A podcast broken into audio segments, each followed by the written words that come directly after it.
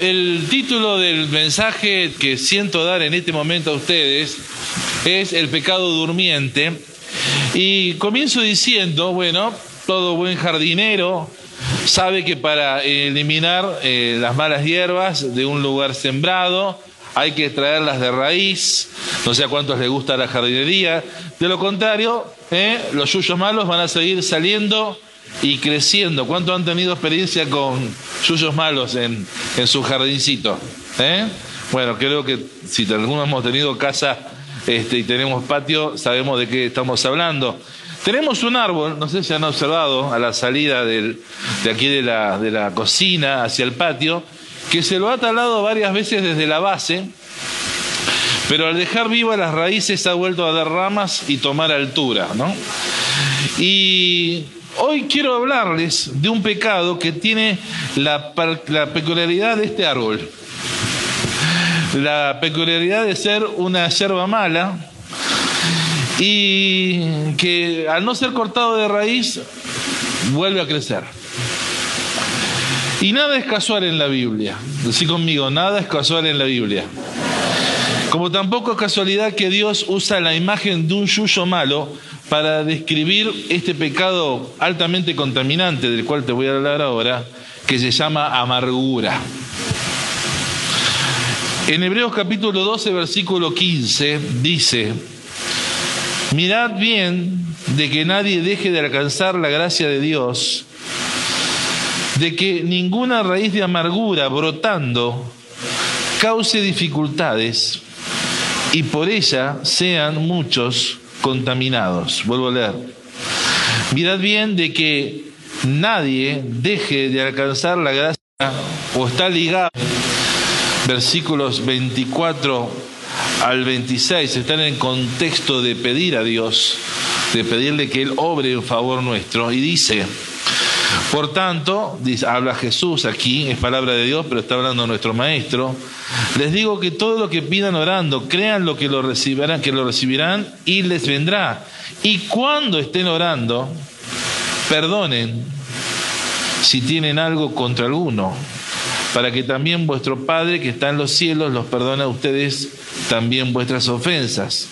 Porque si ustedes no perdonan, tampoco vuestro Padre que está en los cielos les perdonará a ustedes vuestras ofensas. La amargura es uno de esos pecados grandes y llamativos que se pueden ver creciendo en la superficie del corazón. No se puede mostrar como la ira ni producir grandes frutos podridos como la desobediencia. A un desobediente en la casa de Dios, un creyente desobediente, alguien que teniendo que distinguirse como un hijo de Dios, desobedece, bueno, su vida se le nota, ¿no? Una vida apagada, una vida que no avanza en las cosas de Dios, ¿no? Y se le nota, pero la amargura es un pecado durmiente, diga conmigo pecado durmiente. Crece bajo la superficie en lo profundo del suelo de las emociones, en lo profundo del suelo de los sentimientos, en el profundo del suelo de los pensamientos y tenemos algo que nos dice, bueno, el tiempo cura las heridas. ¿Lo ha oído por ahí? Pero la amargura no se cura con el tiempo. Hay que encararla. Y es clara la advertencia del libro de Hebreos, la cita que leí recién, en Hebreos 12:15, respecto a que si el pecado de amargura sigue creciendo, o lo dejamos crecer o no lo tratamos, el resultado va a ser una cosecha de dolor para tu vida. Y no solamente para tu vida, vos que me estás oyendo, querida, querida, querido, querida que estás acá esta noche, sino también para las personas a tu alrededor. Y quiero advertirles a todos que sin duda necesitamos la ayuda del Señor para sacar de un tirón la yerba mala de la amargura de nuestra vida. Decí conmigo, yo necesito al Señor para sacar la yerba mala, decilo, de la amargura en mi vida. Lo he contado en otras ocasiones, estando en Neuquén, caminando por una meseta desierta. Eh, es característico del paisaje Neuquino pasar de un valle frutal al lado del río, a una altura de tierra con piedras bochas, ¿no? Eh, algunos dicen que fue un lugar inundado y por eso están las piedras bochas, ¿vieron? Esas pulidas por, la erosión del agua. Y en ese terreno pedregoso ver pequeñas matitas de yuyos de mala muerte, diríamos nosotros, ¿no? Unos unas zarcitas que no valen nada. Un día, ¿no? Muy espiritual yo, intentando hacer visual mi lucha por ser más de Dios, por estar más cerca de Cristo, meditando en lo que dice el Salmo 139, versículos 23 y 24, que dice, Dios mío, mira en el fondo de mi corazón, examíname y conoce mis pensamientos, pruébame y dime si mi conducta no te agrada, señálame cualquier cosa que a ti te ofenda y guíame por el camino de la vida eterna y de la vida nueva que vos querés que yo viva. Tomé una plantita de esas chiquititas, ¿no? Y expresando esto dije, así como yo arranco, Señor, esta plantita del suelo, Señor, arranca de mí lo que no te gusta. Y dice, y la plantita ni se mojió. Entonces volví a tomar valor y dije, Señor, así como yo tomo esta plantita y te pido que arranques de mi vida lo que está mal en mí. Nada sucedió. Así que puse todo mi peso, agarré ¿no? la plantita con las dos manos, puse mis pies en una especie, digamos, de piedra que había ahí, y volví a decir, así como arranco esta plantita, arrancar todo lo que Y salió la matita que era chiquitita así, pero tenía una raíz así. Y ahí el Espíritu Santo me habló y me dijo, Daniel, lo que está en la superficie de tu vida yo es fácil arreglarlo. El problema es lo que está a profundidad.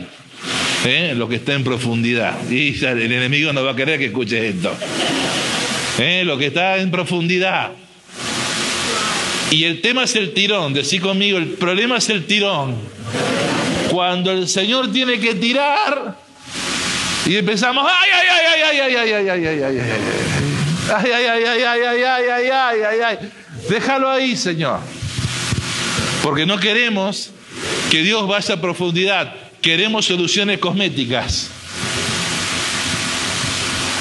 Algo sencillito para zafar, pastor. Algo que me acaricie el alma, que me anestesie un poquitito el corazón. Después el tiempo cura las heridas. Y yo te digo, minga. Del griego mingus, del latín mengoche. No, no es así. No es así. Y le estoy hablando a gente creyente, pero también estoy hablando a gente que hoy está viniendo a este lugar y que está con un problema en su corazón. Hay amargura luchando dentro de su vida y, y eso no le permite avanzar, está estancado. Es como, como quedarse con el coche en la arena y, enterrar, y poner primero y poner segundo y marcha atrás y enterrarse más. Y esta noche el Señor te trajo aquí para que escuches esta palabra, porque este pecado durmiente, y esto es importante que lo anotes, cuando se despierta, no se despierta solo. Dice en Efesios capítulo 4, Efesios capítulo 4, versículo 31, dice Pablo, sea quitada de vosotros toda amargura, enojo, ira, gritos, maledicencia, así como toda malicia. Pablo está aquí describiendo un conjunto de emociones, de actitudes que se hacen visibles juntas con la amargura, ira, ese enojo incontrolado, ¡ah! enfado, calumnia, malicia, que van en una progresión leudan como una masa y se hacen las cosas extremas. Iglesia, tenemos que entender que al no ocuparnos de la amargura, y acá en la iglesia lo que estamos hablando es de tratar tu corazón.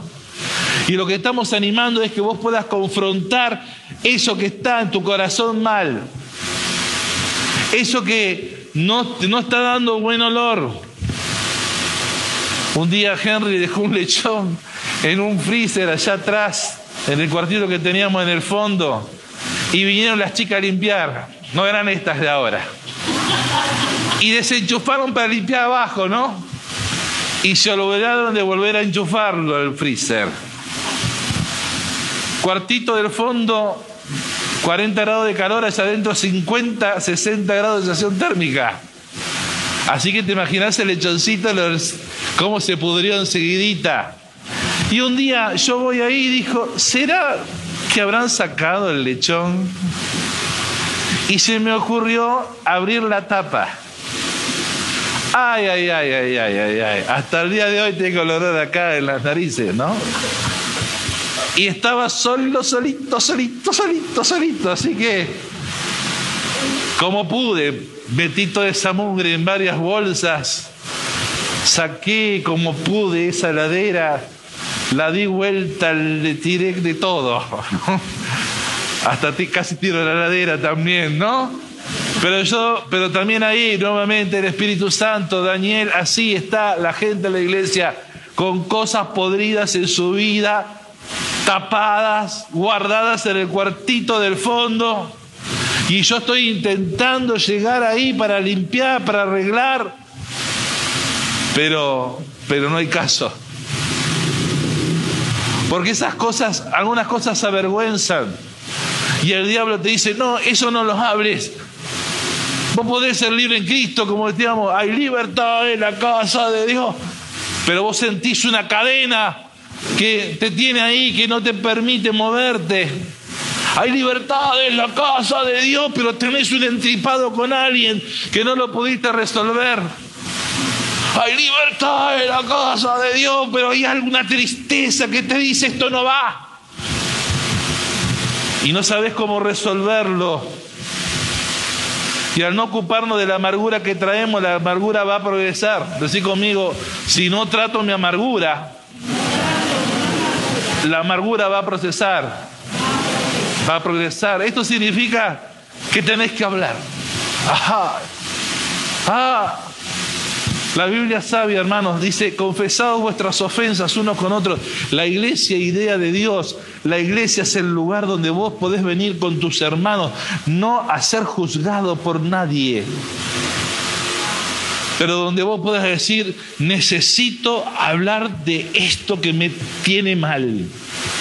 Y quizás son cosas de años. Pero el diablo te dice, no, no, no hables, no, no hables. Déjalo, déjalo ahí, déjalo, déjalo que siga podrido. No lo hable, no lo hable. Eh, ¿qué le, importa al líder? ¿Qué le importa al pastor? ¿Qué le Cállate. silencia eso. Y esa es la, la, cadena que te tiene atado, atada. Y el Señor quiere hacerte libre de eso en este tiempo. El proceso de la amargura es como el valle de sombra que describe el Salmo 23.4. Valle de sombra, ¿no? Un lugar en el que se endurece el corazón por la impotencia que se siente, por ese sentido de injusticia que nos fue hecho, esa injusticia, esa traición, ¿no? Y quizás por ese que ni se le mueve un pelo, mirá, mirá lo que me hizo, mirá cómo me habló, mirá lo que está haciendo. Y ni siquiera, y, encima dice que es creyente, peor, esos son los peores. Y mirá, ¿no? Y, empiezo a anidar ahí, ¿no?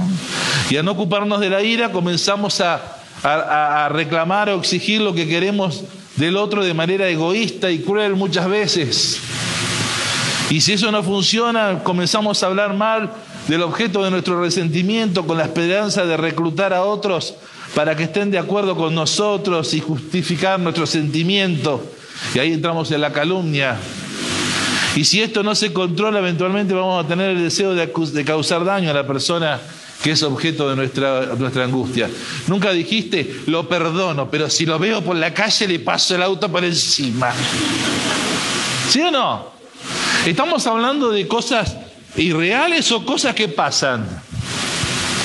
Estamos hablando de situaciones que le pasan a otras iglesias o a otros creyentes allá en Australia, en Estados Unidos o a nosotros. ¿Será que hay alguna raíz de amargura en tu vida, algo que vos tenés que resolver? En el camino la gente resulta herida, las relaciones se descarrilan, se pierde la alegría y el crecimiento del fruto eh, del espíritu se atrofia. Y por eso hay creyentes atrofiados. Mirá que tener al lado dice, ¿cómo andás vos? ¿No? Atrofiados porque, claro, es una atadura finalmente. Una atadura que Satanás gusta usar. Una atadura que Satanás le encanta, con la cual le encanta verte bien atadito, bien atadita, para que no puedas avanzar en tu vida de fe. Un creyente en Cristo Jesús con amargura en su ser, que revienta de ira. Creyentes que revientan de ira. Un, un creyente en Cristo Jesús con amargura en su ser que revienta los insultos, que habla mal de otros, tiene un problema en su testimonio personal que tiene que resolver. Y quizás este, este, este resolver implique que tengas que morir crucificado con Jesucristo en la cruz. Gálatas capítulo 2 dice, versículo 20, con Cristo estoy juntamente crucificado y ya no vivo yo, más vive Cristo en mí. ¿Para qué es esto? Para que pudiendo perdonar, dejar atrás la amargura, pudiendo perdonar, podamos vivir en la libertad con que Cristo nos hizo libres. Y entonces sí puedas cantar, hay libertad. Yo siento la libertad. Y no que estés saltando y diciendo, hay libertad pero, ¿y si te cuento? Cristo nos quiere libres de la atadura de la amargura, del pecado de la amargura. ¿Cuántos me pueden decir amén? A menudo, es prudente preguntarnos, ¿soy un amargado? ¿Soy una amargada? Mirá que tenés al lado. ¿Sos amargado o amargada? No le digas, si es hincha de boca, bueno, ¿qué va a hacer? Ya viene, viene, viene con el combo, pobre, ¿no? Pero, pero, no, no, pero en serio, ¿no? Sos amargado, soy un amargado, soy una amargada. Debido a que la amargura es un pecado durmiente, la respuesta no siempre es evidente. Y aquí hay cuatro preguntas para ir cerrando el mensaje de esta noche que espero puedan ayudarte a detectar una raíz de amargura. La primera pregunta, ¿sos un disco rayado? El rayado, el rayado, el rayado. ¿Vieron, los discos esos de vinilo? ¿Cuántos, cuántos tuvieron discos de vinilos, no? Y cuando se rayaba venía eh, y se escuchaba siempre lo mismo y entonces había que levantar la púa, ¿no? Y venía tu papá, yo era chico, ¿qué hiciste? No, no sé, se rayó. Y se cayó, había caído la pelota y no sé, se cayó, se rayó solo. Pues esas cosas ¿no? que hacíamos, ¿no? Era, era, y se rayaba, ¿no? Te encuentras a ti mismo o a ti misma constantemente repitiendo la conversación que tuviste con alguien. Pero mirá ese desgraciado, mirá ese desgraciado lo que me dijo. ¿eh? recordando cada palabra de una discusión o el lenguaje corporal de la persona con la que tuviste un altercado, estos gestos, miradas. Pero ¿por, qué no le pegó un sopapo cuando me habló así? Ay, y, estás, y volvés, y, estás en la cama, pero ¿por qué no le partí una sartén? Y ay, ay,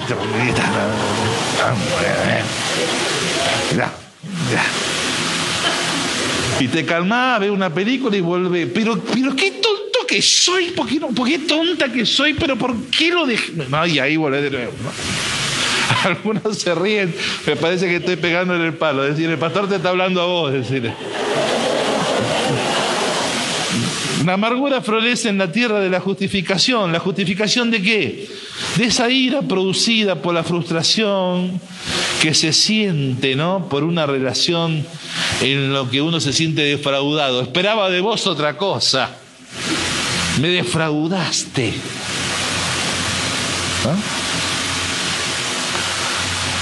Y vos decís, bueno, no, pastor, entre nosotros eso nos pasa. Minga, del griego mingus, del hebreo mingoche, pasa. Pasa en la iglesia de Cristo. Y por esas cosas hay contaminación. ¿Nunca te pasó decir qué decepción tal persona? ¿Te está pasando esto? ¿Te está quedando enredado eh, pensando en la bronca que te da esa frustración? La pregunta en esta noche sería en, esta, en este ítem, ¿quién te amargó la existencia o qué cosas te tienen amargura? Porque esas cosas están atando tu vida espiritual. Son en términos bíblicos pesos que te asedian y aletargan tu carrera cristiana, de las cuales hay que despojarse. Ahora, ¿cuán dispuesto a despojarte de esto estás? Porque hay gente que le encanta sentirse con, está a gusto con esos pesos en su vida. Como aquel que dice, ay, como yo, tengo que bajar de peso. Y estoy cómodo como estoy, ¿no? Hecho un lechón. Y es así. Y no hago nada para bajar. Entonces, el asunto es, ¿qué tan dispuesto estás a despojarte de la amargura? Decirle que tenés al lado, ¿qué tan dispuesto estás a dejar tu amargura esta noche? Va en serio, ¿eh? Segunda pregunta, ¿está mi boca fuera de control? En Romanos capítulo 3, versículo 14, Pablo hablando de la gente malvada dice, su boca está llena de maldición y amargura. Hay una conexión entre la basura que sale de nuestra boca y la amargura que tiende a echar raíz en nuestros corazones. Te estás encontrando a menudo perdiendo la calma, te estás eh, notando crítico, crítica, respondón, respondona, grosero, grosera, más de lo acostumbrado. Tal vez estos son los pecados que estás cometiendo con tu boca son simplemente una extensión de la, de la amargura que han permitido, que vos has permitido que crezca en tu corazón.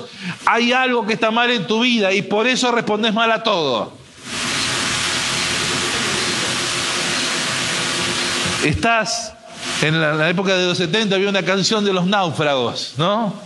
Que decía, movete chiquita, movete, ¿cuántas se acuerdan? Por único viejo soy yo. Sacate esa, sacate esa timidez. Estoy hecho un demonio. Nadie me para otra vez. ¿eh? Puedo ir a cantar ahí cuando deje el oficio de pastor, ¿no? ¿Dominio propio o demonio propio? ¿Qué es lo que tenés? ¿No? Dominio propio, porque el Espíritu Santo te está ayudando a crecer y abandonar el pecado de la amargura, o todavía el demonio de la amargura está cómodo en tu vida y no lo has sacado de tu casa y de tu pensamiento y está ahí molestando y el Espíritu Santo no puede hacer la obra completa en tu vida, porque todavía eso está ahí.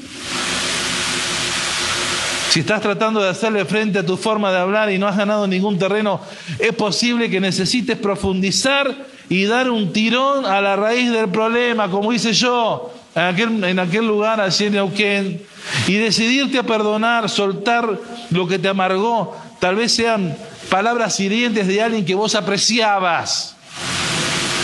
¿No? Entre los matrimonios, sos un fracasado. Y el pobre tipo hizo todo lo posible para hacer un negocio y le salió mal. Y él responde, y vos sos una enfermita. Y la pobre mujer ¿eh? está sintiéndose desvalida por su esposo, lo que estaba esperando un abrazo y encuentra eso. Y después llega el hijo, papá, me saqué un cero. Y la respuesta, ¿no ves que sos el mismo tarado de siempre? Y el pobre chico lo que estaba necesitando era de su papá la comprensión. Papá, estudié, pero no me, no, me entran las matemáticas. Y no me pagás un, maestro para que yo pueda salir adelante con esto. Fíjense la cadena. Estoy hablando de, cosas que no ocurren, hermanos, díganme. Ahora, que ocurran, que le ocurran a alguien que no está en Cristo, bueno, pero si, no, si está pasando en la iglesia, si te está pasando, esto es algo que hay que tratarlo. El tiempo no lo soluciona. Y, la manera de, tratarlo, y ahora vamos a ir al final, es con Cristo. La tercera pregunta, ¿estoy enfermo o enferma por amarguras de mi vida que no resolví aún? Bueno, ahí quizás Mariel nos podría ayudar en esto, pero la gente amargada tiende a tener una mayor predisposición a enfermarse. Defensas bajas, presión arterial, eh, problemas cardíacos, más propensos a enfermarse que aquel que no tiene amargura en su vida. Es que Dios no nos diseñó para que estemos con esa carga. Cristo nos vino a ser libre del pecado e incluye el pecado de la amargura. Y esta noche tenés que reaccionar a esto y levantarte de ese lugar, de ese pozo y decirle al Señor, yo necesito, Señor, salir de la amargura a un tiempo nuevo. Dice el Salmo 40, pacientemente esperé a Dios y se inclinó a mí, me hizo sacar del pozo de la desesperación, del lodo cenagoso, puso luego en mi boca un cántico nuevo, alabanza a nuestro Dios, verán esto mucho y temerán y glorificarán a Dios. Quizás este es el tiempo, ha llegado el tiempo donde Dios te está tirando a la mano diciendo, la amargura no es cosmética, hijo, hija, es tratar tu corazón. Vamos juntos a hacer esta solución de este problema. ¿Me vas a dejar sí o no? Y esta es lo que está preguntando el Espíritu Santo en esta noche, para que puedas irte de este lugar libre de esto que tanto daño causa y que el Señor quiere liberarte y por lo cual pagó en la cruz. Ahora, vos me dirás, bueno, pastor, eh, ¿cómo sano mi amargura? Cuando he intentado perdonar, y no me, voy a, no me voy a extender, pero yo te hablo con autoridad de esto. Porque hay veces que hay gente que ofende y que habla y dice cosas hirientes y no pide perdón por nada. ¿Conocés gente así? Yo tuve una persona así, perdimos una casa con mi familia. Lloré esa casa, la lloré, le decía al Señor, ¿cómo pude confiar en esta persona que me estafó? Decimos un hermano en Cristo. Desde, hace, desde ese momento a hoy no pude volver a tener mi casa propia, ¿sí? estoy alquilando. Después de tres años de sucedido esto, habíamos comenzado el ministerio acá, yo siento, Señor, sí, lo perdoné, lo perdoné, y mi Señor me dijo, ¿lo perdonaste? Anda, pedí el Señor, anda, ¿qué lo perdonaste? Bueno, sí, Señor, si, si llega a aparecer por la calle lo piso por el auto, pero bueno, pero lo perdoné. Me dijo, eso no es perdonar. Pero Señor, ¿viste lo que me hizo?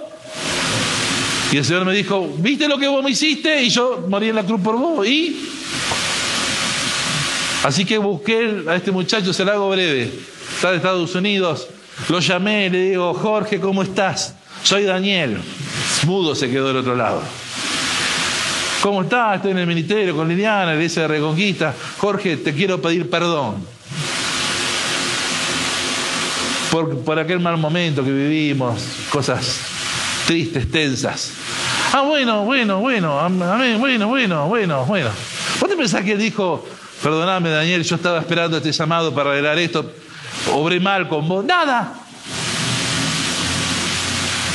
Después le digo, ¿vas a venir por Argentina? Sí, te invito a que vengas. Cuando le dije a Liliana casi me mata. ¿Cómo le dijiste que venga? Pero vino y volvió a casa y vino a casa y comió en casa y predicó en esta casa también. Después vino con las esposas, hicimos un viaje a Salta, hicimos, compartimos. Y un día en una cena me dijo, perdóname Daniel. Y yo dije, ¿qué? Perdóname. Tres años después, por lo que te hice pasar por la casa que perdiste. Pero yo hace tres años atrás había quedado libre de la amargura. Gloria a Dios. Y cuarta pregunta, y esta te va a golpear. ¿Está mi tribu amargada?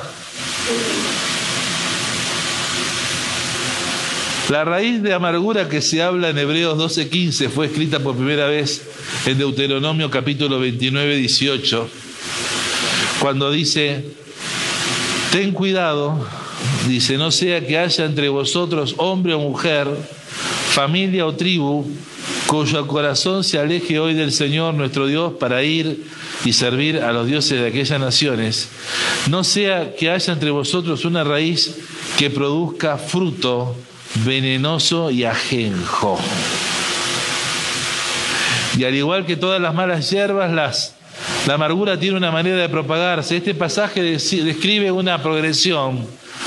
Un hombre infecta a su esposa, ella infecta a sus hijos, la amargura se propaga y de pronto toda la tribu está infectada.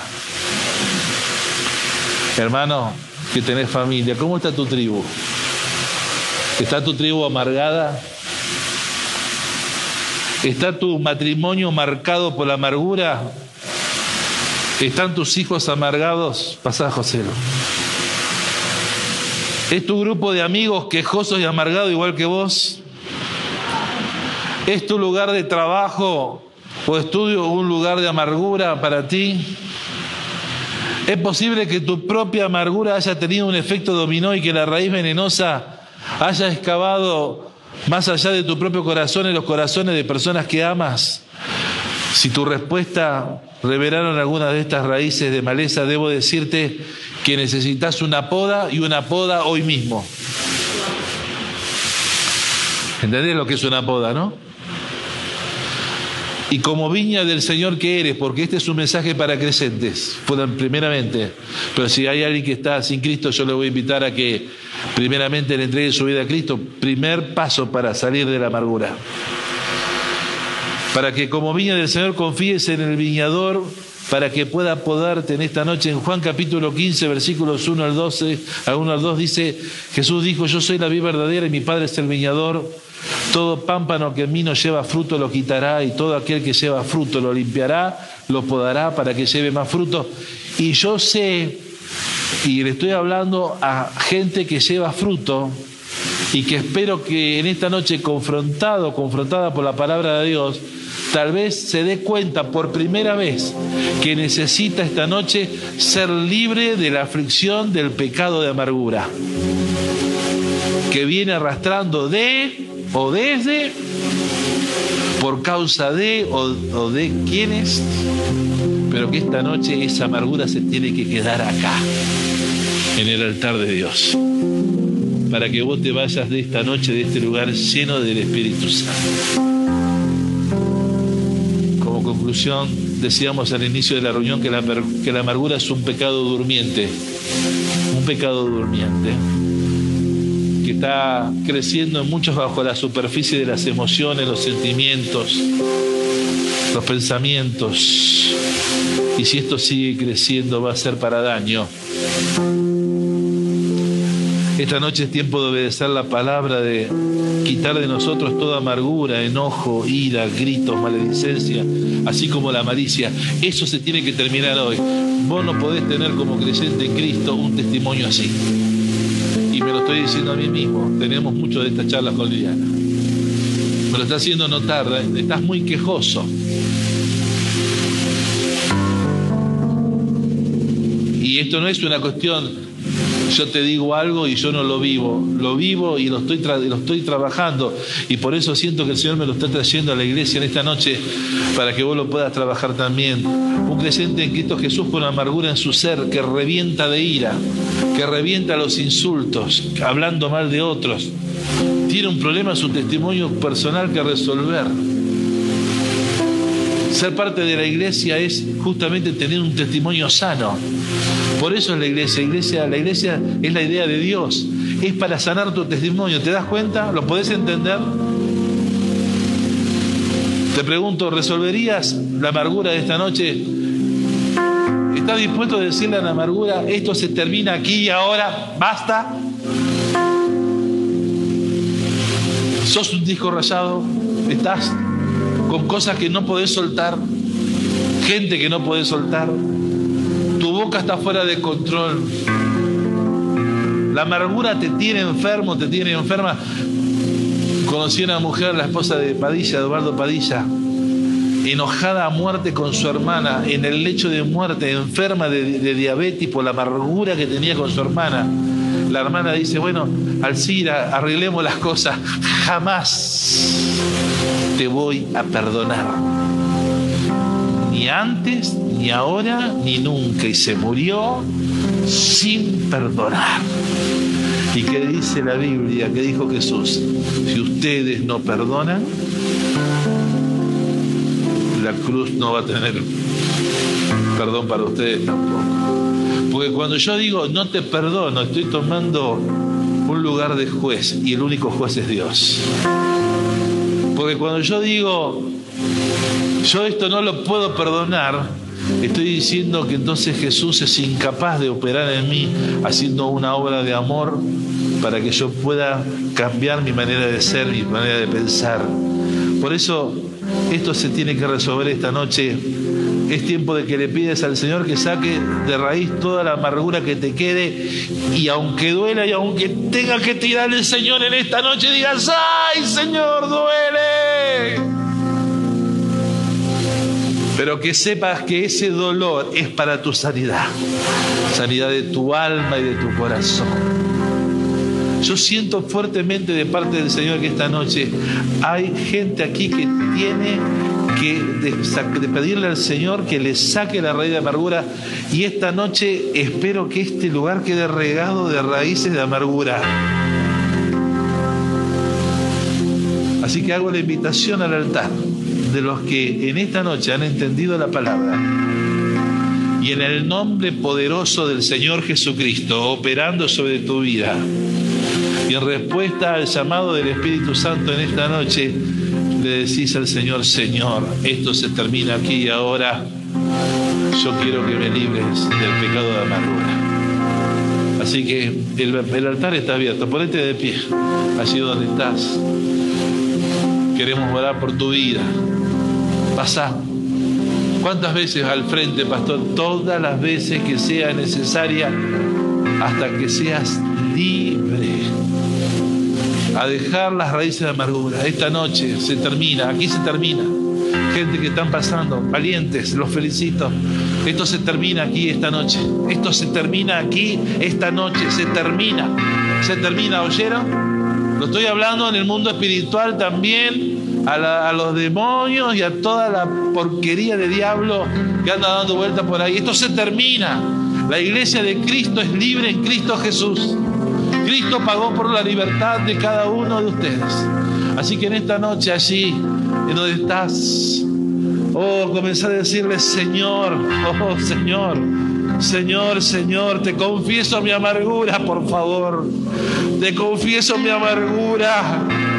Si es necesario, desahogarte y llorar lo que tengas que llorar ahora. Es el momento, es el momento de entregar y decir, basta. En el nombre de Jesús, amargura, me vas a soltar esta noche. En el nombre de Jesús.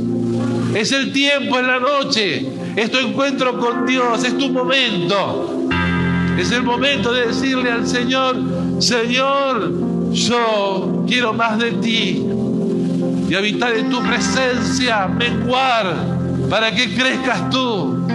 Quiero que en esta noche pueda sobrar en mi corazón. Le pido al equipo pastoral que pasen, pasen a orar, que estén orando. Rápido, Alcides también sumate. Horacio, por favor, también. En el nombre de Jesús, Nora. Elías, por favor, sumate, sumate a orar. Hay mucho pueblo de Dios en este momento. Hay mucha, hay mucha necesidad. Ponete a orar, hija, ponete a orar, hija. Por la gente, ponete a orar. Hay mucha necesidad. Oh sí Jesús, oh sí Jesús. Oh, hay victoria en el nombre de Jesús en esta noche. Algo se está rompiendo. Oh, toda raíz de amargura ahora en el nombre de Jesús es quitada, es echada afuera. Oh, en el nombre de Jesús. Oh, Jesús. Oh, Señor, este es el tiempo, esta es la noche. Decirle, Señor, saca toda raíz de amargura de mi vida. Quiero ser libre, quiero ser libre, Señor, quiero ser libre, quiero ser libre, papá, quiero ser libre, Señor. Oh, yo quiero ser libre, yo quiero ser libre, yo quiero ser libre. Oh, Señor, sí, Jesús. Oh, sí, Señor, sí, Señor la presencia fuerte del Señor. Está pasando a meditar, a orar por vos. Oh Jesús, Señor. Oh Jesús. Oh dulce presencia de Dios que libera, que sana y vuelve a la vida lo que está muerto. Oh Cristo.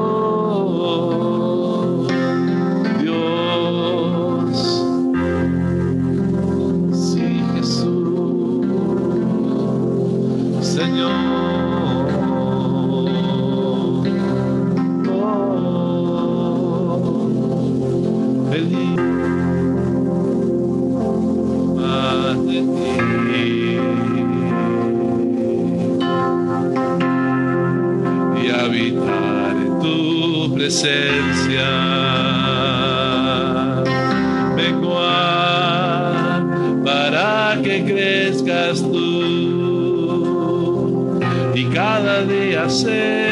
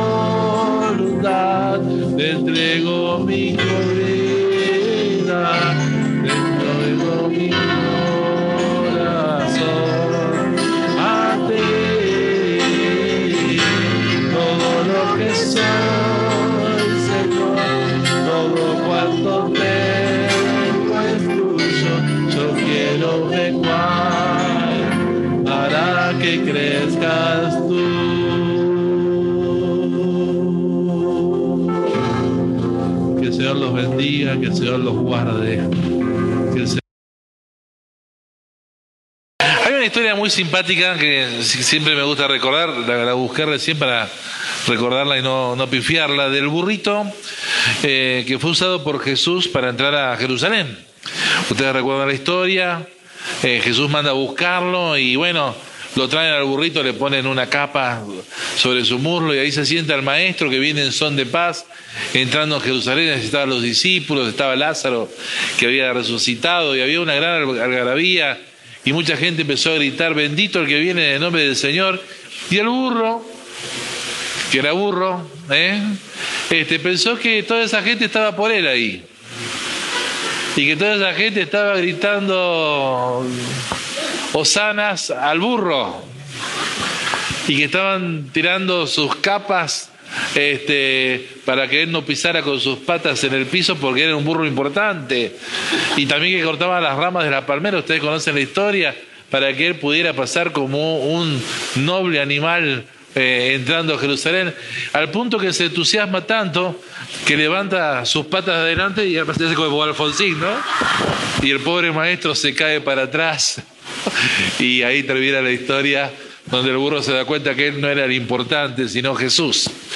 Hoy vamos a hablar de un rey que era un poco burro y que se llenó de cierto orgullo y terminó mal. Es el rey Asa. Y vamos a buscar en Segunda de Crónicas capítulo 14. Estaba, este mensaje iba a ser para el primer turno, pero Dios quiso que lo hiciéramos ahora. Así que eh, lo que iba a ser para el segundo turno, después podés escucharlo en, en internet, ¿sí? En Segunda de Crónicas capítulo 14, vamos a ver versículos 1 y 2, después capítulo 15, versículo 8 y después capítulo 16, versículos 12 al 13. Y dice segunda de Crónicas 14, 1, 2, al, 1 al 2. Durmió Abías con sus padres y fue sepultado en la ciudad de David y reinó en su lugar su hijo Asa, en cuyos días tuvo sosiego el país por diez años.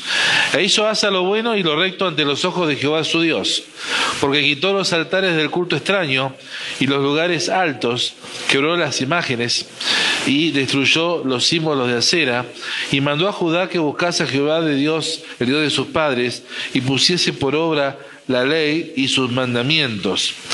Vamos al capítulo 15, versículo 8.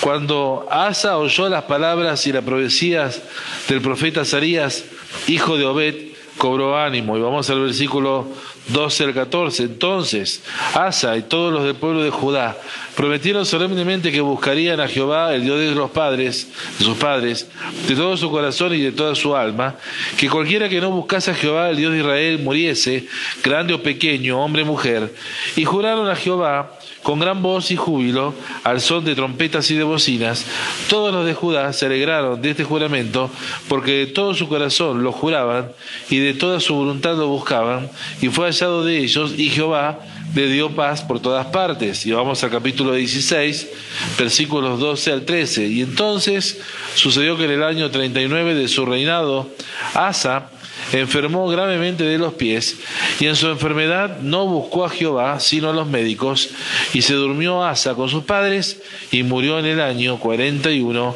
de su reinado. Que el Señor bendiga su palabra. ¿Qué sucedió con Asa? Este rey bueno que en sus inicios buscó a Dios y dependía de él en todo para su reinado, que al declinar sus días ante una enfermedad, no recurre a Dios, sino que confía en los médicos. Y una acción que, como hemos leído, tuvo un resultado bien claro, entregado a la sabiduría de la ciencia médica, ¿qué dice la Biblia? ¿Sobrevivió o murió? Dígalo fuerte. ¿Murió? ¿Sí? Bueno, alguien podría decir pastor, la medicina no es una ciencia exacta y tendría razón. ¿eh? No es como la ingeniería o la, eh, sí, o la arquitectura o, la, o la matemática, que es una ciencia exacta. La medicina puede fallar y de hecho falla muchas veces. Ahora, algo que hacemos un paréntesis. La medicina, la farmacéutica, ¿no? Todos los remedios que están a disposición, la ciencia actual, con todos los avances tecnológicos que tienen las máquinas de diagnóstico, todo lo que hay vigente hoy y las cosas logradas, son una demostración del amor y compasión de Dios para un mundo que aún no creciendo en Él, aún dándole la espalda a Él, Dios los quiere ver sanos. Y por eso permite eso. ¿Se puso a pensar, iglesia? ¿Se pusieron a pensar? Chicos, ustedes que son jóvenes, sepan esto. Todo lo que está sucediendo a nivel del desarrollo científico que hay, aún las vacunas que están saliendo, ¿eh? ¿cuáles conocen? La rusa, la de Oxford, la AstraZeneca, la... Bueno, todas las que están saliendo y que está permitiendo que haya una vacunación masiva, ¿sí? En gente que lo necesita, eso es, es una, un brazo extensivo del amor de Dios, de la comprensión de Dios por el mundo, eh, que, está, que viene de la mano de Dios trayendo sanidad. Ahora, viene para los que no son creyentes y viene para los que son creyentes. Pero nosotros, ¿qué nos va a curar? ¿La vacuna o Dios operando a través de la vacuna o fortaleciendo nuestro sistema inmune? ¿Cuál de las dos? Dios, porque somos creyentes, decí conmigo, yo soy creyente en un Dios que se declara mi sanador. Por eso decimos que cuando venimos a la iglesia, venimos sanos, vamos a estar todo el rato que tenemos que estar acá sanos. Y vamos a volver a casa como sano. Y si venís medio flojito, te vas a sanar y estando sano vas a volver a tu casa y vas a seguir todo lo que tenés que hacer en la semana porque no somos eh, consumidores de las noticias de agoreros y adivinos que están diciendo, yo, yo me río, que la, ahora, la, ¿cómo decía? La, variante la brasilera, ahora encontraron una nueva. Estaba la variante eh, británica del virus, la variante brasilera, falta la variante reconquistense y ya con eso cartón completo, ¿no? Ahora, algo interesante que todo esto sucediendo, y esto hago un paréntesis, porque esto te tiene que alegrar. Dice la Biblia en Daniel capítulo 12, versículo 4, que una de las señales antes de la venida de Cristo es que la ciencia aumentará. Y que todo esto esté pasando y que tan rápido, estaba leyendo que una, la, vacuna contra la polio creo que tardaron entre 8 o 12 años hasta que salió. y esta salió en seis meses. Fíjense en el avance de la tecnología, gloria a Dios. Y todo esto es una señal de que Cristo viene pronto. Aleluya, decirle que tener al lado, Cristo viene pronto. ¿Eh?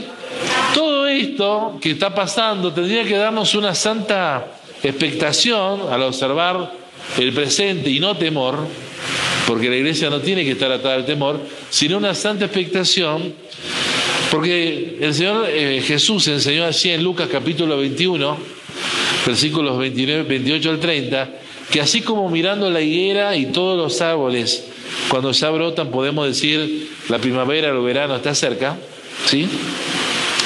Cuando estas cosas empiecen a suceder, decía Jesús, erguíos y levantad vuestras cabezas porque vuestra redención está cerca. ¿Sabe qué estaba diciendo? No se angustien, iglesia amada, ¿eh? novia de Cristo, que el Señor está próximo a llegar. Y por eso esa es la esperanza ¿eh? que predicamos y tenemos. ¿No te parece esto glorioso? Dale un fuerte aplauso al Señor entonces por esto. Amén. Amén. Amén. Bueno, estamos en el paréntesis, volvamos a la historia. ¿No? Asa, un rey, el rey de Judá, intencional en buscar a Dios. Intencional. Dice el capítulo 14 que hemos leído, en el versículo 2, que hizo lo bueno y lo recto, lo agradable ante los ojos de Jehová Dios. Lo obedeció en todo. ¿Eh? Qué lindo, ¿no? Qué lindo piropo. ¿Te gustaría que digan de vos? Y ahí estaba Quique. Te lo digo Andrés. Eh, que ahí uno que obedeció en todo a Dios. ¡Oh, qué bárbaro, ¿no? Y que eso dijera de cada uno de nosotros Dios. Qué piropo, ¿no? Cuando el Señor nos piropea. La versión Palabra de Dios para Todos dice que Asa hizo todo lo que el Señor su Dios consideraba bueno. Iglesia, esto también para que tomemos notas. Nosotros tenemos que hacer todo lo que Dios considera bueno. Obedecerlo, tenemos que obedecer. ¿Saben, jóvenes? Se los digo a los más chicos. Aprendan a obedecer al Señor ahora. Ahora. ¿Y qué es obedecer? Si la Biblia te dice, no obedezcan a vuestro padre y a vuestra madre, háganlo con alegría. Si la Biblia dice no roben y hay algo que te tienta ahí, no lo robes. Obedezcan. Porque, porque hay una gran bendición ligada a la obediencia.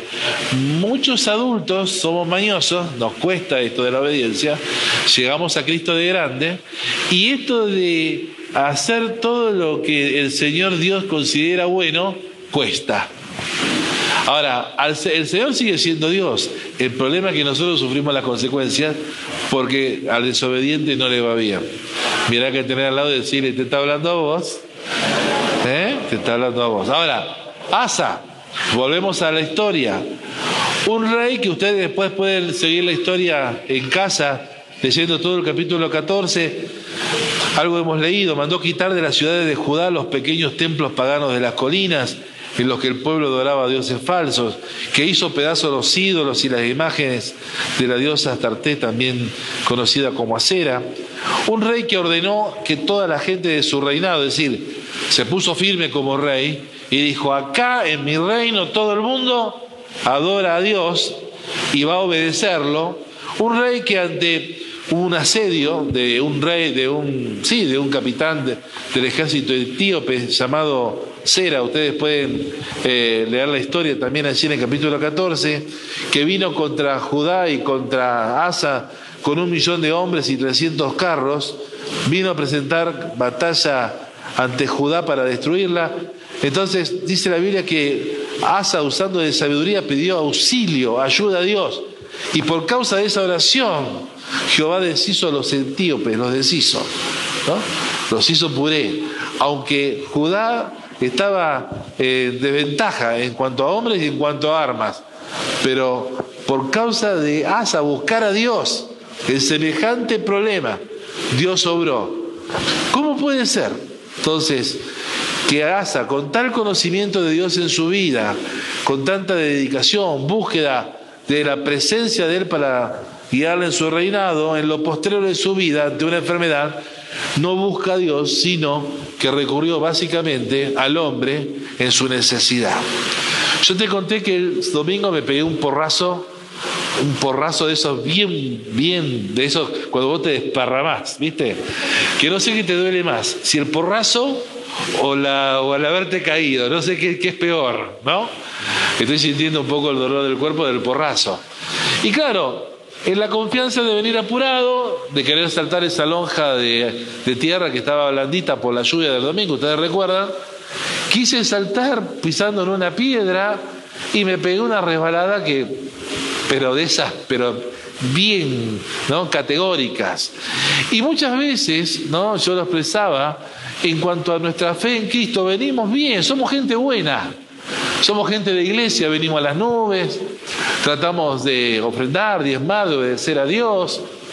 Venimos a, los turnos de reunión, primer turno, segundo turno, venimos, tratamos de, tratamos de ponerle ganas. ¿eh? ¿Cuánto, ¿Cuánto le están poniendo ganas a la iglesia en este tiempo? ¿Cuánto le están poniendo ganas a su fe? Y de pronto viene un revés, ¿sí? Una situación económica adversa, eh, una enfermedad que no esperabas, el COVID, ¿no? Este, un problema familiar, una pelea con tu esposa, tu esposo, una agarrada con tus viejos, los, los, que, son, los que son hijos. Algo que no te, te, descoloca, te desmorona y ya te pegás flor de porrazo. Y ante el porrazo, yo lo contaba, tuve la tentación de volverme a casa porque estaba embarrado hasta los soquetes. Y todo desparramado, ¿no? Y me subí al auto, ¿no? Este, dejé los zapatos desbarrados en el baúl y pegué la vuelta y dije, no, ¿qué casa ni qué casa? Volví, ¿no? Y me quedé en la iglesia y seguí. Pero ¿qué pasa con aquellos que se pegan flor de porrazo en cuanto a que vienen bien y ante un problema como Asa, en vez de buscar a Dios, se olvidan de Dios, se olvidan del antecedente, se olvidan de, toda la, de toda la información bíblica que estamos teniendo y ya sea de, en vez de poder aplicarla, porque las promesas de Dios, la Biblia es para aplicarlo, es, es decir, ¿qué me dice la Biblia de este problema? Y cómo esto se acomoda en lo que me está pasando, cómo yo a través de esto puedo confiar en Dios para que yo finalmente salga de esta situación. Una promesa que todos conocemos, todo lo puedo Cristo que me fortalece. Entonces, si yo soy creyente, no hay nada que no pueda hacer con la ayuda de Dios. Entonces, si estás enfrentando algo en lo cual estás atascado, vos puedes decir, Señor, tu palabra dice que todo lo puedo. Pero Señor, estoy atascado, estoy atascada, no puedo salir de esta deuda, no puedo salir de este problema que tengo, no me puedo poner de acuerdo con mi padre, no me puedo poner de acuerdo con mi esposa, mi esposo. No, no, no, no, no, no, no, no, no puedo, no puedo, no puedo arreglar mi bici, no puedo cambiar la bici por una moto, no puedo cambiar la moto por un auto. No, no puedo, no, no, no sé qué pasa. ¿Eh? No, no puedo empezar a construir mi casa, tengo el lote, pero no puedo. Entonces, ¿qué pasa? Pero cuando vos entonces tomás la palabra y decís, bueno, Señor, en tus manos están mis tiempos. Si yo voy a confiar que esta palabra dice que lo puedo hacer, lo voy a hacer. Y entonces comenzás a dar pasos de fe y a decir, yo no sé cómo lo voy a hacer, pero de esta situación yo salgo y voy a pasar de esta parte donde no está hecha la cosa a esta otra parte donde voy a haber realizado lo que estoy pidiendo o lo que estoy necesitando. ¿Me estás siguiendo? ¿Cuántos dicen amén? Ahora, esto de confiar en, en cualquier cosa menos en Dios, ¿no? Eh, esto de confiar en Dios es, eh, tendría que ser algo natural en nosotros, pero, pero confiamos de rato, dígame si no es así. Confiamos de rato. Cuando nos dan manija, mi abuelo tenía un, un forá, ¿no? Y cuando le daban manija, arrancaba.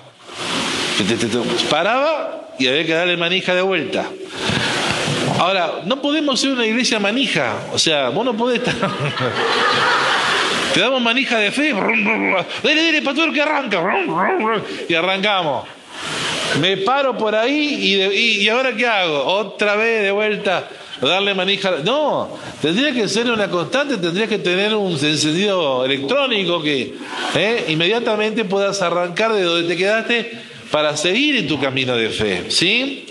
Ahora, eh, más adelante Jeremías va a decir allí en su libro en el capítulo 17, versículo 5, maldito aquel que aparta de mí su corazón, que pone su confianza en los hombres y en ellos busca su apoyo.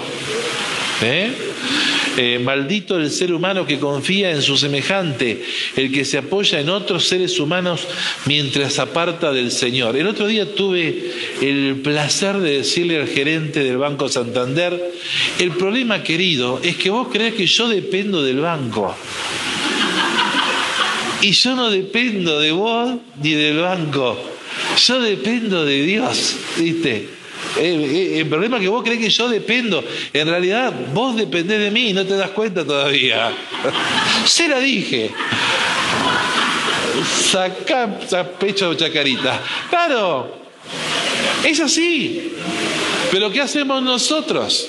Ante una dificultad financiera, el banco, el banco, el banco. ¿Y Dios? ¿Y Dios? Señor, ¿serías tan amable de ver este problema que tengo? No tengo ni idea cómo resolverlo. Estamos con el tema de la construcción. Vamos, vamos a hacer la construcción, estamos haciendo aula, vamos a hacer cuatro baños ahí. ¿Dónde están las, adolescentes? Las adolescentes, ¡eh, eh! ¡Apúrese que está adentro! Estaba yo adentro del baño. No para qué quería que se apuren. Yo estaba ahí escuchaba todo lo que decían. Ay, viste que esto, que estuvieron chumbeando ahí 10, 5, 10 minutos. ¡Eh, apúrese que está adentro! Estas son justicieras. Me alegro, ¿no? Me alegro que. ¿no? Así que hay que hacer baño urgente. Hay que hacer baño urgente. Ah, vos. Ah, mira vos. era la pastora litigadora. Qué terrible.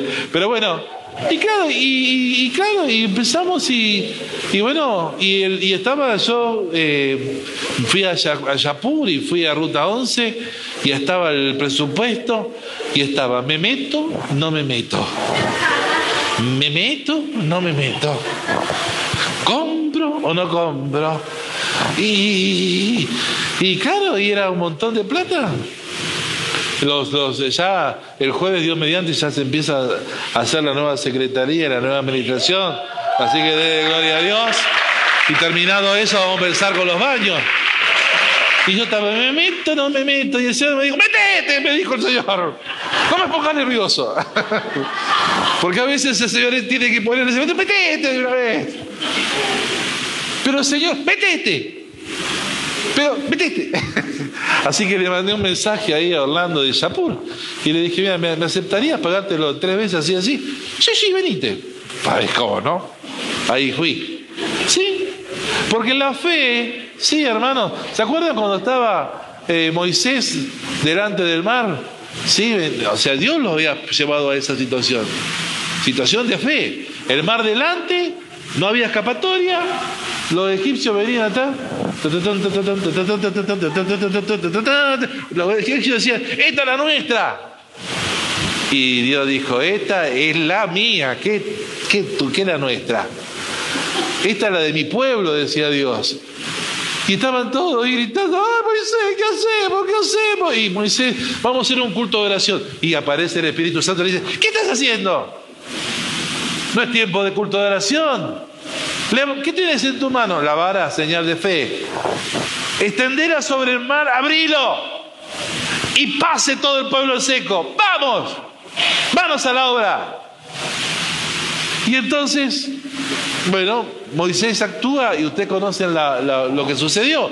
Y Dios se glorifica en el último Dios, ¿no? Esto, bueno, para otro sermón.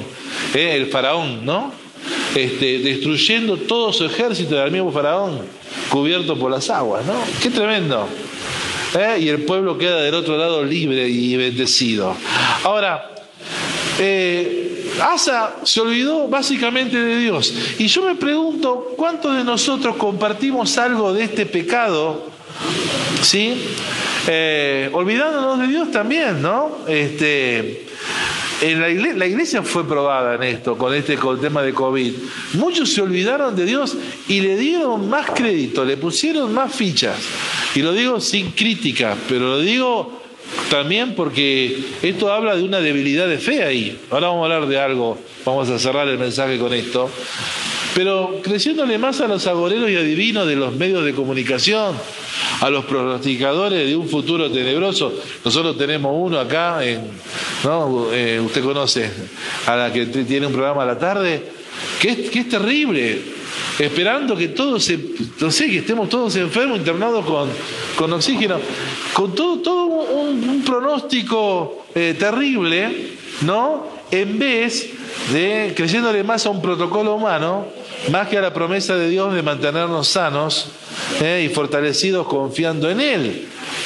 Y hemos dicho como iglesia, no hemos tenido enfermos ni muertos, pero sí también hubo gente que ha sufrido, acá lo tenemos a César, que su papá, su papi, este, bueno, falleció por una afección respiratoria, y bueno, y el papá de, de, bueno, de Fabián, que gracias a Dios este, pudo salir, pero hay mucha gente que ha, sufriendo, que, está, que ha sufrido y sufre.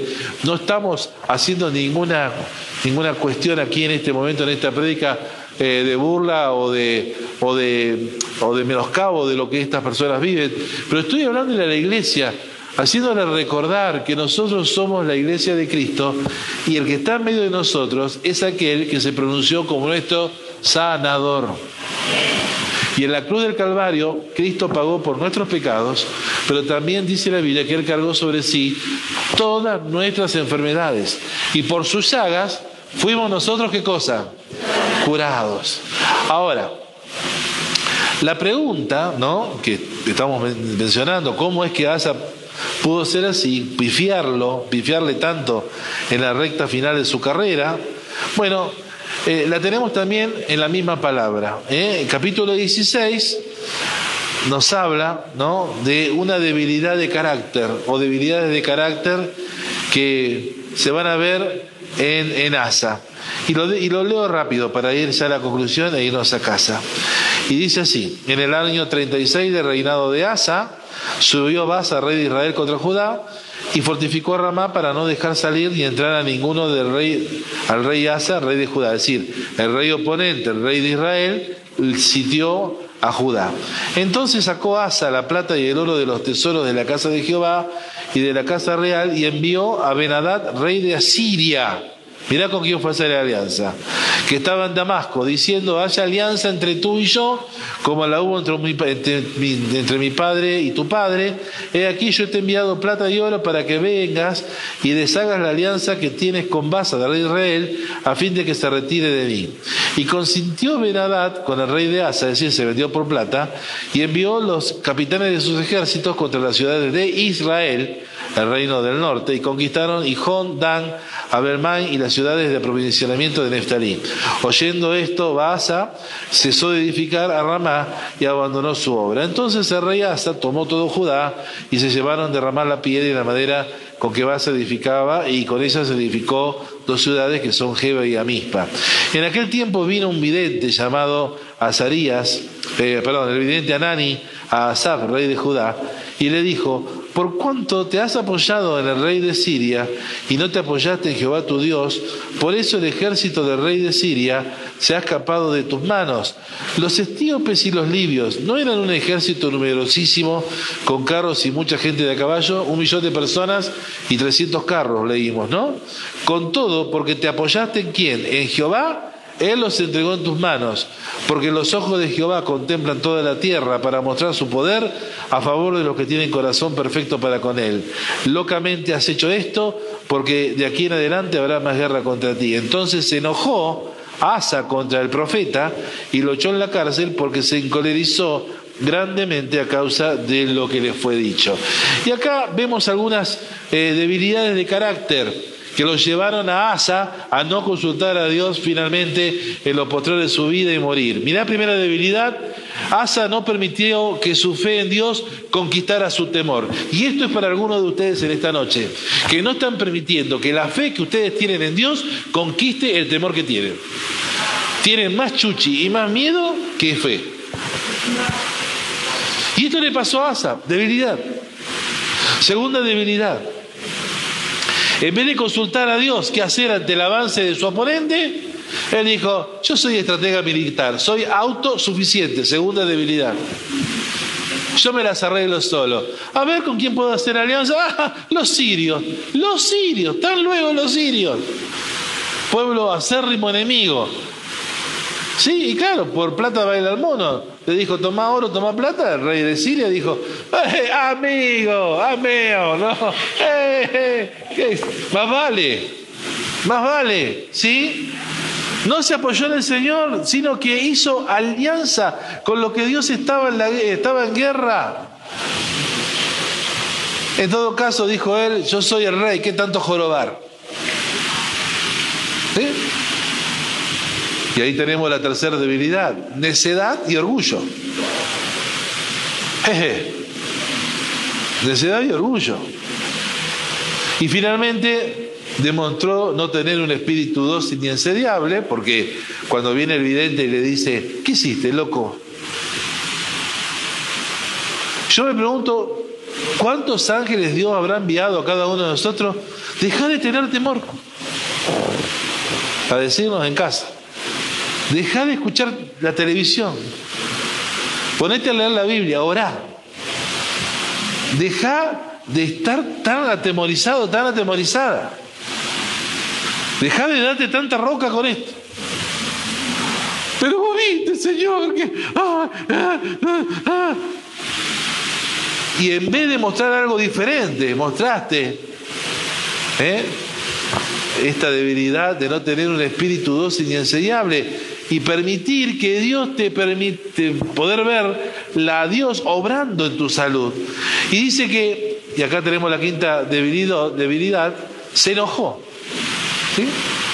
Se enojó, ¿eh? demostrando inmadurez a la hora de ser corregido. Y estas debilidades, temor, sentirse autosuficiente, necedad y orgullo, no tener un espíritu dócil y enseñable, inmadurez a la hora de ser corregido, cuestiones, debilidades de su carácter, ¿eh? estamos hablando, hizo que los cimientos que él tenía no fueran lo suficientemente fuertes para que se enfocara en Dios y pidiera ayuda a Dios. Y yo me pregunto si no compartimos algo de estas debilidades nosotros. Y no te estoy juzgando, ¿eh?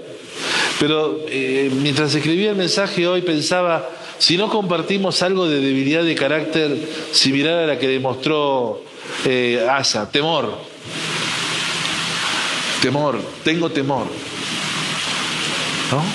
Eh, me siento autosuficiente, yo no necesito a Dios, yo sé lo que tengo que hacer. ¿No? No tomarse el tiempo para dejarlo a Dios obrar. La, la necedad y el orgullo de, el necio cuál es, aquel que puede decir las cosas y el tipo de sí, sí, sí, y hace lo que quiere y le va mal. Orgullo, no, no, yo, yo, yo, primero, yo, yo, yo. Ego, ¿no? no tener un espíritu dulce enseñable. Vengo a la iglesia, me entra la palabra por un oído, me sale por el otro. Inmadurez a la hora de ser corregido. Te está diciendo el Espíritu Santo a través de otro hermano en la iglesia, cambia de una hermana en la iglesia, de tu líder, cambia, madurá. Esto lo que estás haciendo está mal. ¿Por qué está mal? Y a mí, eh, ahí a Menem cuando lo, estaban enterrando le estaban cantando a mi manera, ¿no? A mi manera. Yo a mi manera. Yo hago las cosas a mi manera. Así te va también, ¿no? A tu manera. Podríamos decir que la historia de Asa fue una historia sin final feliz y estaríamos en lo cierto. Ahora, ¿qué les parece? ¿La historia termina mal por causa de Dios o de Asa? ¿Qué falló? ¿El poder de Dios o la dependencia y confianza de Asa en Dios? Por causa de que su carácter no tenía la firmeza que debía tener, porque como dijimos en el turno anterior, mi corazón es mío, Señor, y esas áreas de mi vida no la tocas ni hoy, ni ayer, ni mañana, porque en definitiva yo vengo a la iglesia, gloria a Dios, pero con mi corazón nadie se mete. Puede haber otras debilidades en tu vida. Pero si vos estás en la actitud, con mi corazón nadie se mete, y te conformás con la cosmética, ¿sabés lo que es la cosmética? Ponle un poco de maquillaje, Señor. Sí, ya está. Calmame la conciencia un rato. ¿Sí? Pero no permitís que el Señor vaya a profundidad a arreglar las grietas de tu corazón. Sino tratás con el Señor, tengo temor, Señor. Tengo miedo. Y no lo hablas con Dios. Si no hablas, si no, si no hablas con Dios y decís, Señor, yo, yo soy de la idea que vos te tenés que sentar en la silla y tenés que tomar una, el apuntador y tenés que escucharme a mí lo que yo te digo, cómo son las cosas. Eso es orgullo. Dios es soberano y sabe hacer las cosas mejor que yo. Entonces yo tengo que someterme a Dios y decirle, ¿cómo se supone Dios que yo esto lo debo vivir? Y la Biblia me, da palabra, por eso en la iglesia hay enseñanza, la iglesia idea de Dios. Y hay veces la iglesia te enseña la palabra y vos estás con un velo. Y estás, lo hablábamos en la, nube de hombres, ¿no? Leyendo, ¿eh? leyendo. No haga yugo igual, no, no haga yugo desigual con los que no son de Cristo. Ay, pero tan lindo, pastor. Ay, pero es tan linda, pastora. Ay, no sabe lo que es la chica esa. Ay, la voy a convertir, ¿eh? La voy a, lo voy a convertir. Yugo desigual. Pero eh, no, no espero los tiempos de Dios. Y ojo, también el yugo desigual en los negocios, ¿eh? cosas que inconsultas, no tomarnos el tiempo de esperar, de buscar a Dios. Entonces, todas esas cuestiones, ¿no? Y en la iglesia te enseñamos, esto es para tu bien, pero me enojo, no, me enojo. ¿Por qué? ¿Por qué, ¿por qué se tienen que meter en mi vida? ¿Por qué? ¿Por qué? ¿Por qué? Eh, ¿Cómo, cómo, joroban en esta iglesia con el, el, corazón, el corazón, el corazón? Hay que hablar, hay que hablar de lo que te pasa. Pero esto es justamente para tratar esas debilidades donde Satanás se encuentra la grieta, ¿sí? Para que a la hora, ¿no? De buscar a Dios, en vez de buscarlo a Dios, estés completamente desenfocado y termines tu historia mal. Yo pensaba, y, cierro con esto, así nos vamos, ven y pasa. Eh, ¿Cómo hubiera terminado la historia si Asa hubiera dicho, y el tiempo que se enfermó, dice que se enfermó de los pies para arriba, así que tenía, tenía una enfermedad en todo el cuerpo, eh, buscó a Dios y mandó a casa a los médicos. ¿Cómo, habría terminado la historia? Quizás hubiera fallecido, porque eventualmente todos vamos a morir algún día, ¿no? Hay algunos que dicen, ay, pero no me quiero morir, pero para vos te, te vas con el Señor. ¿Sí? Para mí el vivir es Cristo y el morir es ganancia, te vas con Él. Ay, pero yo no me quiero ir tan pronto. Bueno, ¿Querés tener larga vida? Dice la Biblia en Éxodo 23, 25. El que quiera, dice, por causa de servir a Dios, el Señor bendecirá tu pan y tu agua, quitará toda enfermedad de medio de ti y hará que vivas todos los días que debes vivir. Es decir, no vas a ser cortado antes de tiempo. Entonces, empezá a mirar la palabra, porque esas cosas son las que dan seguridad para una vida mejor. Ahora, ¿cómo hubiera terminado la historia si él hubiera, en vez de haber hecho la alianza con el rey de Asiria, hubiera dicho, para, para, para, hace un rato el Señor hizo pedazo al, al etíope, el morochito, porque eran los, los etíopes eran morochos. A los morochos me los hizo bolsa, le mandó. ¿Cómo no voy a ir a preguntarle al Señor cómo resolver esto? Papá, ¿te acordás cómo resolver? No sé si podemos aplicar la misma solución. ¿Cómo podríamos hacer para que esto pasarla mejor, porque me, está preocupando esto. Y así la ropa. Señor, engordé unos kilos, no me entra la ropa. Necesito ropa. Señor, eh, necesito definir qué voy a estudiar, necesito dónde voy a ir a vivir. Necesito saber qué va a ser mi futuro. Señor, ¿serías, ¿serías tan amable de aclararme la idea de esta noche entonces es que vos puedas tomar una decisión Y que no termines la historia de tu vida mal, pifiándola. Hoy el Señor está poniéndote un, como yo puse ahí en la vereda, un puentecito para que no, no, te, no te embarres, para que no patines, sino para que pisando en la palabra avances puedas mantenerte firme como un hijo, una hija de Dios que sos. ¿eh? Entonces, esta noche, a los que tienen debilidad de carácter, y cuando yo hablo de debilidad de carácter, tiene que ver lo sexual, ¿sí? batallas en la mente, batallas del celular, batallas de, de, que soy mirón, o soy mirona, o soy. O, solamente estiriqueo, pastor, yo estiriqueo. A los que están anotados, a los que son casados y están anotados en chat de solteros y solteras. Pero es inocente. Minga, del griego eh, mingus y de, del hebreo mingote. Nada de eso es inocente a los que necesitan en esta noche porque son dados al insulto, tienen el insulto rápido, a los que tienen razón los de mano pesada, violentos o violentas, a los que están en una definición un pasito para adelante y un pasito para atrás con el Señor y no se definen todavía. Porque bueno, pastor, es lindo la iglesia, me calma un poco la conciencia, pero, pero la milonga me gusta más. Acá no viene la chica con minifalda que se le ve hasta el pupo. Y las chicas igual, ¿no? Acá no vengo, acá no vengo, acá no hay levante, pastor. Pero están ahí definiendo, pero no entienden que una vida de bendición es una vida que le entrega el futuro a Dios. Dice, Señor, ¿serías tan amable de darme el muchacho, la muchacha que va a ser de bendición para mi vida? O el que tiene que hacer un negocio y no sabe qué hacer, Señor, realmente quiero pasar adelante este año. Señor, quiero una familia este año. Y que le digas al Señor, bueno, Señor, este, sabes que mi capacidad de aguante tiene un límite, pero yo necesito al que hagas algo y que esta noche está dispuesto a entregar esa debilidad de carácter que lo entristece, que lo tiene ahí a maltraer. A los que están en alguna lucha familiar, porque no me entienden, no me entienden en casa.